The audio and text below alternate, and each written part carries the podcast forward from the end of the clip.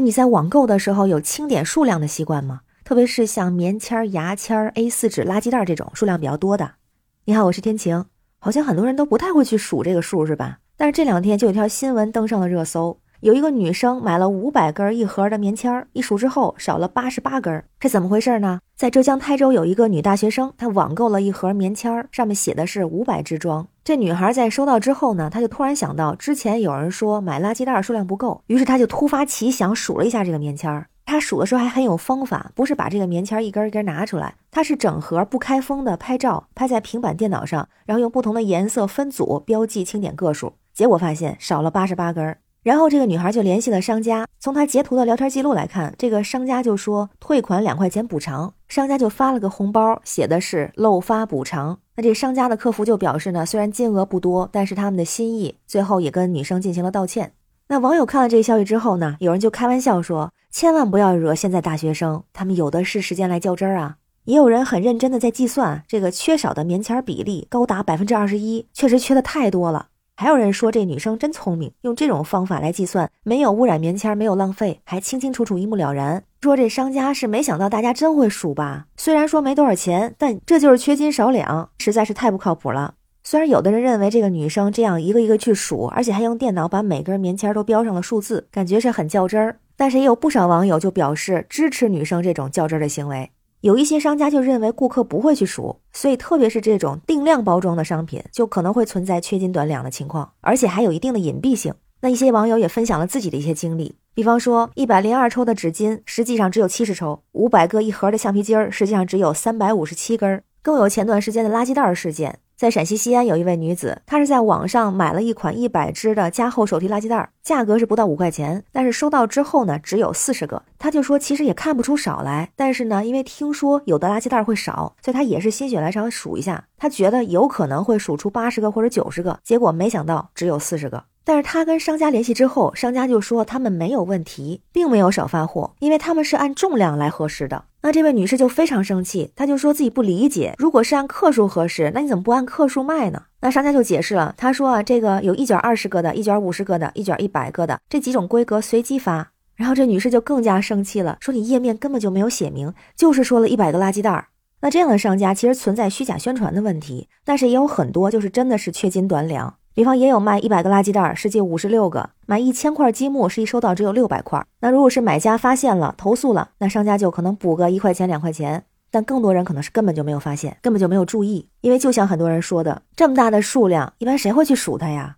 我就想，我平时买东西的时候，大部分时候不会去数，但是我记得我还真的数过几次，应该是三次，但这三次是完全不一样。第一次是买那种类似回形针的小文具，它是二十个一盒，所以当时就数了一下，没有少，刚刚好。第二次是保鲜袋，那次是真的少了，是三百个，最后实际的是二百六十个。当时数的时候也是无意间发现有那个买家评论说他买的少了，少了几十个，然后这一数还真是。第三次数还是很好的，就是很意外。因为当时买那个吉他拨片，它那一盒是一百个，实际一数呢有一百零五个。当时我还去跟商家核实了，我说是不是多给了？商家就说怕其中有坏的，所以就一般都会多给几个。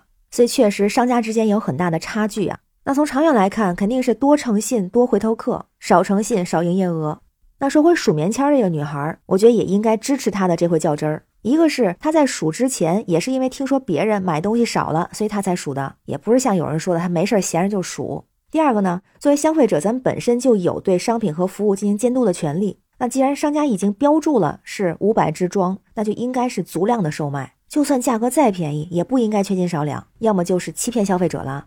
第三个，这女孩不数不知道，一数吓一跳，五百根少了八十八根。如果每盒或者是很多盒都是这种情况的话，一盒好像不值几个钱。但如果是算上厂家的这个大的生产量，它的销售额，这个数目一定是少不了。那生产的人他明目张胆的减少数量，销售的人呢也理所当然的去卖，其实也是看准了咱们大部分的消费者这种不较真儿的心理，所以他较个真儿还真的是个好事儿。在消费者权益保护法里面就规定，消费者若是买东西遇到缺斤少两的，可以要求商家补足赔偿损失。如果商家存在欺诈行为，那消费者可以要求增加赔偿的损失金额。那增加赔偿的损失金额为消费者购买商品价款的三倍，不足五百元的为五百元。那虽然这个商家他的认错的态度比较好，因为其实他自己心里也清楚到底是什么情况，所以也不能像他说的那样给两块钱表达一下心意就完事儿。那如果这位女生她想维权的话，按照专业人士的建议，她也可以向平台或者消协来进行投诉，进一步的依法索赔。商家讲诚信，顾客更放心。在诚信之下，想到另外一个可能有点严重的话：勿以恶小而为之，勿以善小而不为。像我遇到的那个买一百，实际给到一百零五的商家，我觉得他就是一种善。这个商家的善就是会为我们来考虑，他会担心万一这一百片中有不太合格的情况，所以他就会补充几个。其实这样的商家也有很多，比方说有商家卖茶叶的时候就会多放一些超足称、超足量。但是实际上，我觉得对咱们来说，对商家没有那么多的要求，并不是要求商家要多送我们，他只要保证和他数量一致，不缺斤少两就好了。而且甚至有的时候，一百个数数九十八、九十九、九十五、九十六都能接受。那对这些缺斤少两的商家，缺少诚信其实也是一种恶，需要严厉的打击。那一方面呢，咱们消费者也要学会较真儿，该投诉就投诉，不管是线上还是线下。咱们每一个人也需要成为缺斤少两的监督员。自觉地维护自身的合法权益，一定程度上是倒逼那些诚信意识不足的商家自律起来。那同时呢，对诚信经营的商家，我们也要大力的支持，还可以大力的宣传。另一方面，也希望有关部门加大对缺斤少两行为处罚的力度，不管是线下还是网店，做到举报方便、核实迅速、处理有力，为消费者维权提供便利。同时，也需要保护好消费者的个人信息安全，让维权者没有后顾之忧。只要确实是缺乏诚信、缺斤少两这样的商家，就需要从严从快处罚，绝不姑息，切实的维护消费者的知情权、公平交易权和监督权。咱们需要共同的努力来净化市场风气。那关于这个事儿，不知道你是怎么看哈？如果是买到这种定量大数额的商品，你会去数一数吗？欢迎在评论区留言，我们一起聊。我是天晴，这里是雨过天晴，感谢您的关注、订阅、点赞和分享。这一期的主播福利已经开出，天晴已经私信中奖的十位小伙伴，请中奖的小伙伴注意查看消息，记得尽快兑奖哦。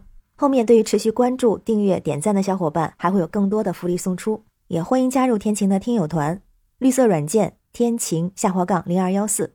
非常感谢您的支持，让我们每天加油，每天好心情，拜拜。